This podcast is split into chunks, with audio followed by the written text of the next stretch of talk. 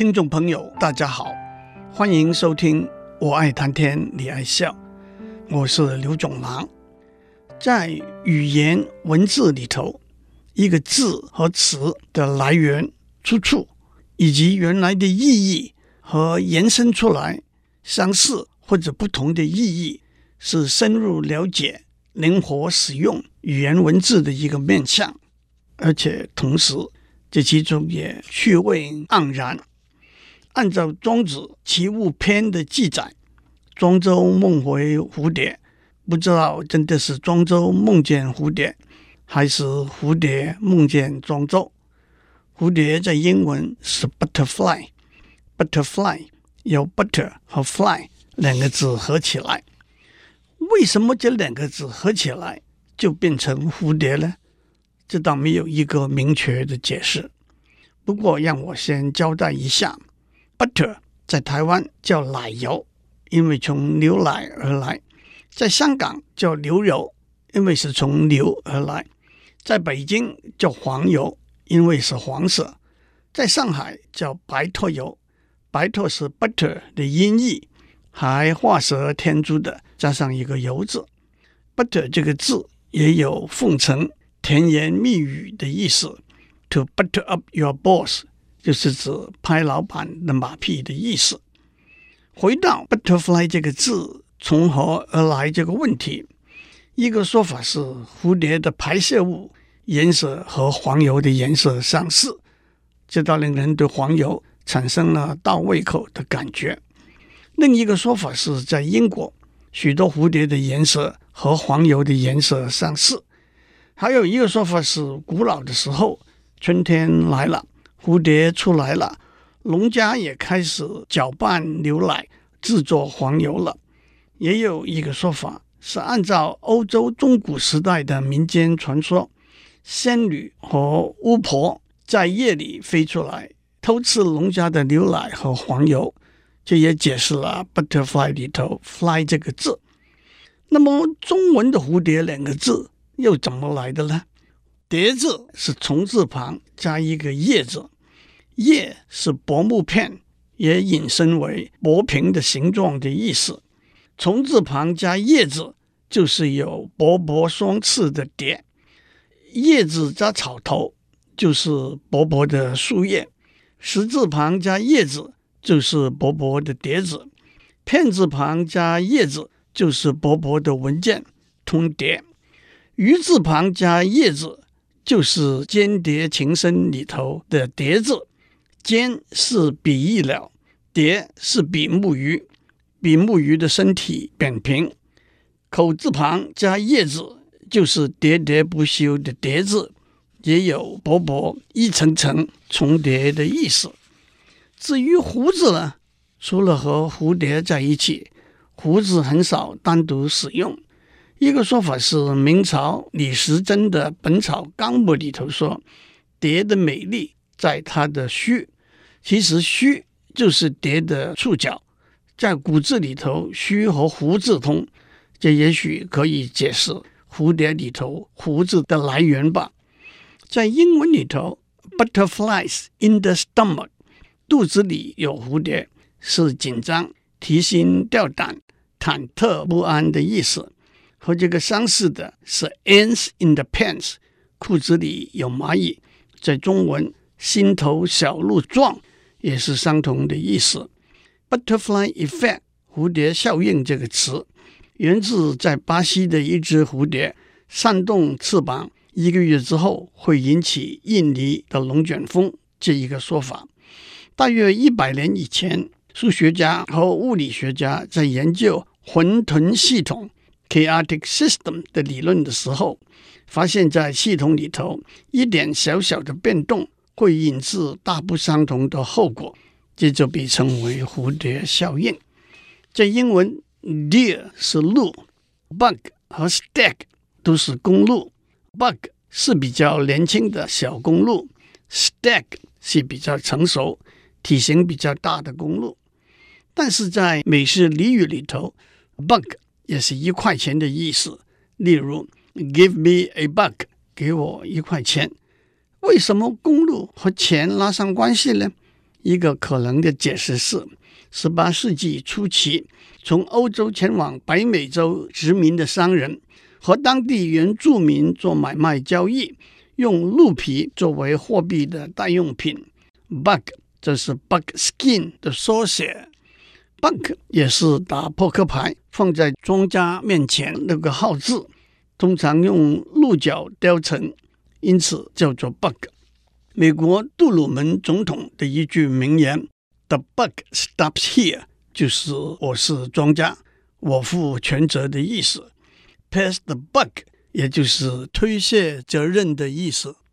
在中文，“鹿”是上形字，在甲骨文里头。上面是一对直角，下面是四只脚。到了篆字、隶书和楷书，上面的一点代表一对脚，下面的笔字代表四只脚。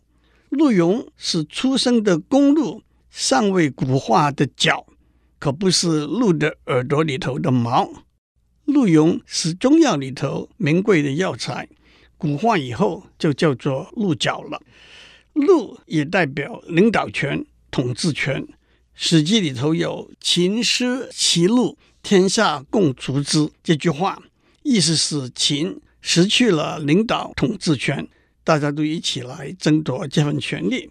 推而广之，不知道鹿是谁手，就是不知道谁会获得最后的胜利。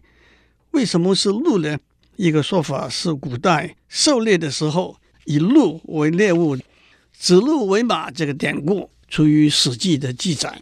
相传秦二世在位的时候，宰相赵高想要谋权篡位，为了试验朝中的大臣有哪些会顺从他的意愿，特地献给秦二世一头鹿，并且说这是马。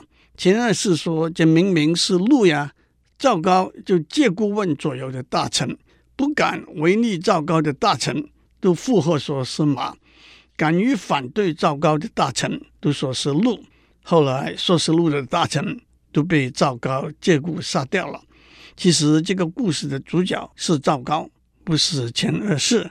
不过“指鹿为马”这个成语，倒演变为颠倒是非、混淆真相的意思了。讲过 “bug” 公鹿这个字，就让我们接下去讲 “duck” 这个字。duck 是母鸭，公鸭是 drake。lame duck 这个词，中文直接翻为跛脚鸭。这个词通常用在民主制度里头，当一位民选出来的官员或代表在任期快满，或者因为按照制度规定不能连任，或者参加连任选举失败，或者因为目前的位置要被废除了。因此，虽然他还在位置上，他的影响力已经开始降低。更何况人情冷暖、世态炎凉，这些政治人物就像跛脚鸭一样，无能为力，蹒跚难行了。至于“跛脚鸭”这个词是怎么来的呢？在十八世纪的伦敦股票交易所里头，如果一个交易员做了买卖之后却付不出钱。虽然不会马上被交易所除名，但是大家也不再信任他，不想再和他交易，他就被称为 lame duck。首先，在英文里头，lame 这个字是跛脚，但也是软弱无力的意思。那为什么是鸭子而不是鸡，不是狗呢？一个说法是，这个交易员在股票交易所里头垂头丧气走路的时候，就像一只跛脚鸭。台语里头“鸭霸”是强横无理、欺负弱小的意思。这个账可不要算在鸭子上头。台语“恶霸”和“鸭霸”的发音相同，所以“鸭霸”就是恶霸。Duck soup 鸭汤是轻而易举的事情，中文可以翻成“小事一桩，小菜一碟”。Chicken soup 古今中外都认为是营养滋补。带来温暖窝心的感觉的食物，Chicken Soup for the Soul（ 心灵鸡汤）原来是在美国出版的一系列鼓舞人心、敦品励志的书，现在也泛指帮助心灵向上发展的书、文章和话语。Buck 作为名词是公路，作为动词是抗拒、抵制的意思。To buck the train 就是逆势而行。Duck 作为名词是母鸭，作为动词是躲避、闪开的意思。To duck the responsibility 就是逃避责任。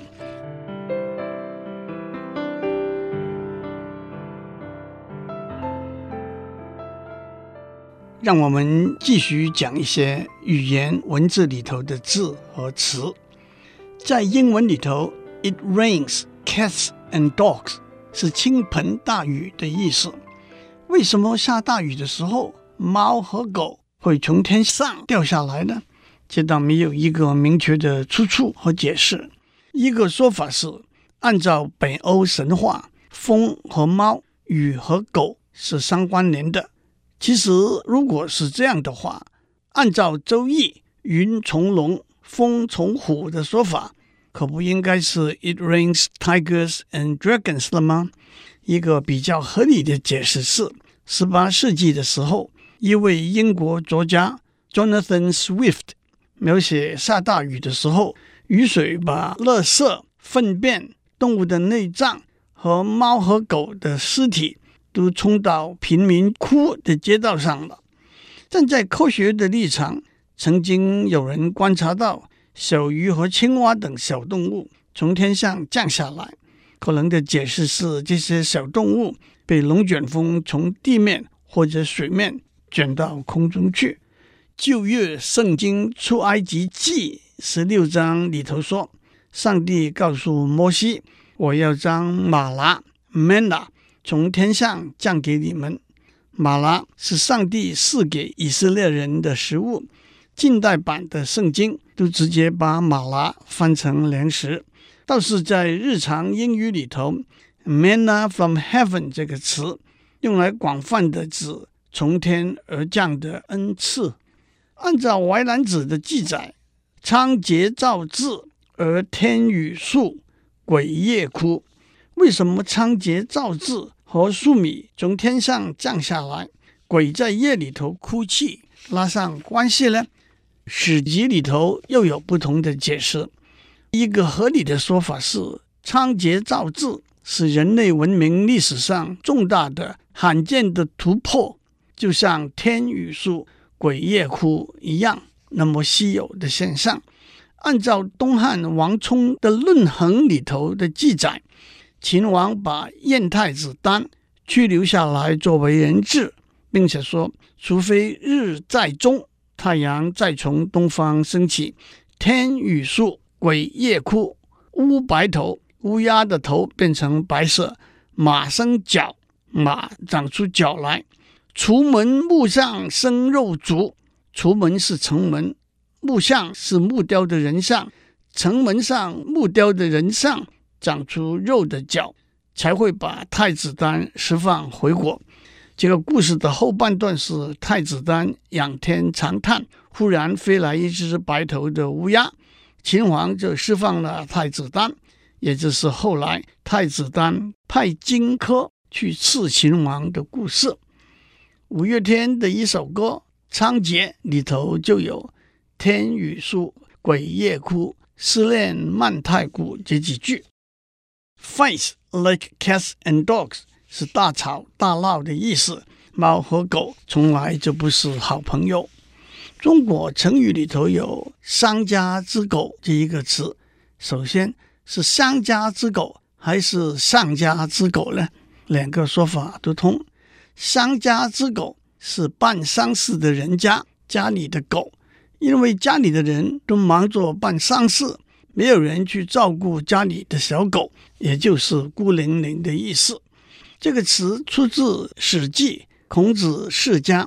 孔子出游到郑国去，和弟子们走散了，独自一个人站在东门发呆。当地的人告诉子贡说：“东门有一个人。”就像办丧事的人家里头的一头狗，子贡果然在东门找到孔子了，并且告诉孔子说：“人家说您就像办丧事的人家中的一头狗。”孔子不但没有生气，笑着说：“真的很像啊。”按照这个说法，丧家之狗并没有贬义。至于丧家之狗，就是丧失了家的狗，被从家里赶出来的狗。正如茫茫如丧家之狗，急急如漏网之鱼，那倒是失去依靠、惊慌失措的意思了。狗有落水狗，鸡有落汤鸡。J walk 的意思是行人违反交通规则，穿越马路。J walk 这个字由 J 和 walk 两个字合成，但是为什么是 J 呢？J 是一种鸟类，中文是松鸦。美国棒球大联盟的多伦多队就叫做 Toronto Blue Jays，因为它的吉祥物是蓝松鸦，中文也翻成蓝鸟。还有红极一时的歌星周杰伦，英文名字是 Jay Chou，但是这都和 Jaywalk 里头的 Jay 无关。在美式英语里头，Jay 也有没有见过世面、土包子的意思。多年以前，乡下人来到城市，在熙攘的车潮人潮中乱冲乱撞，就被叫做 Jaywalk。现在，在大城市街道的交叉口上，都有特别为行人划定的行人道，叫做斑马线 （Zebra Crossing）。在黑色的路上画上白线，黑白相间，会看得比较清楚，就像斑马身上的花纹一样。在香港，在路面上画上黄线，黑黄相间，所以叫做老虎线 （Tiger Crossing）。那么，什么是 Pelican Crossing 呢？Pelican 是一种水禽，中文是鹈鹕。美国 NBA 篮球联盟的纽奥良球队就叫做 New Orleans Pelicans，但这又和街道上的 Pelican Crossing 鹈鹕线的鹈鹕无关。Pelican Crossing 是在街道上的行人道，在街道两边有可以由行人控制的交通号志，行人可以按下按钮让车停下来，让行人通过。许多号志会有一个站着的红色小人，表示不能前进；或者一个快步跑的绿色小人，表示可以过街了。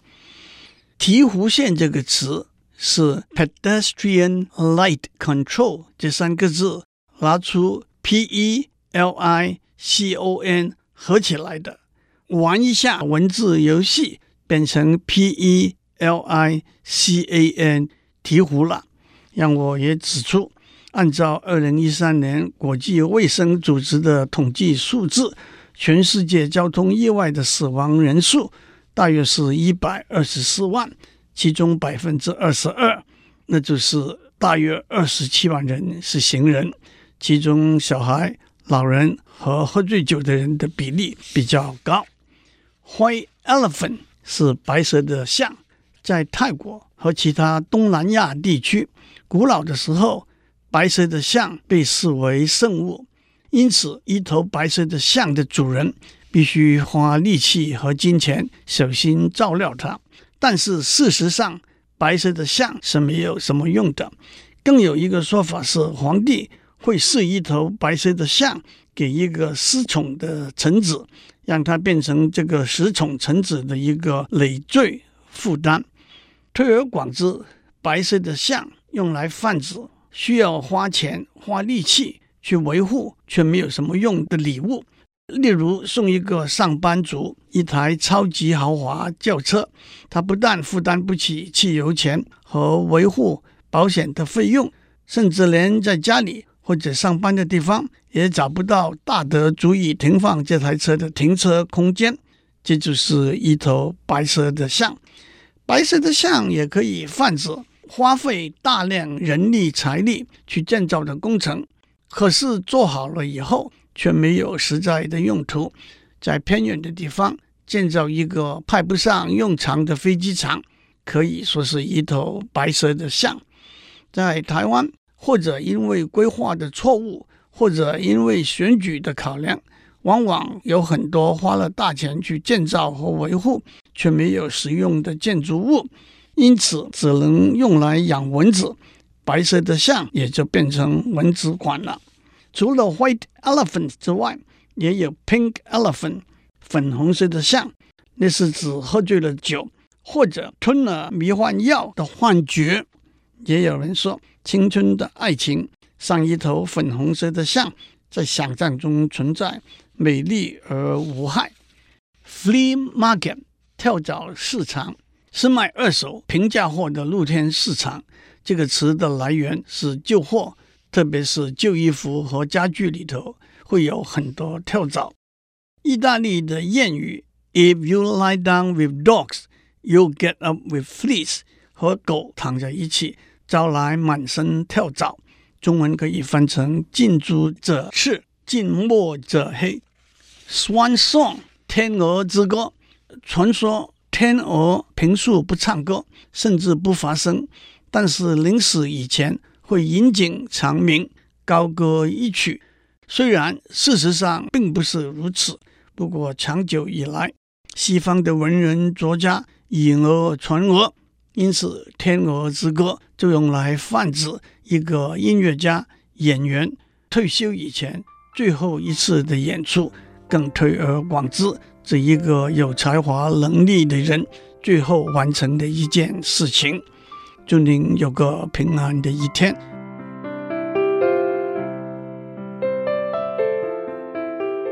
以上内容由台达电子文教基金会赞助播出。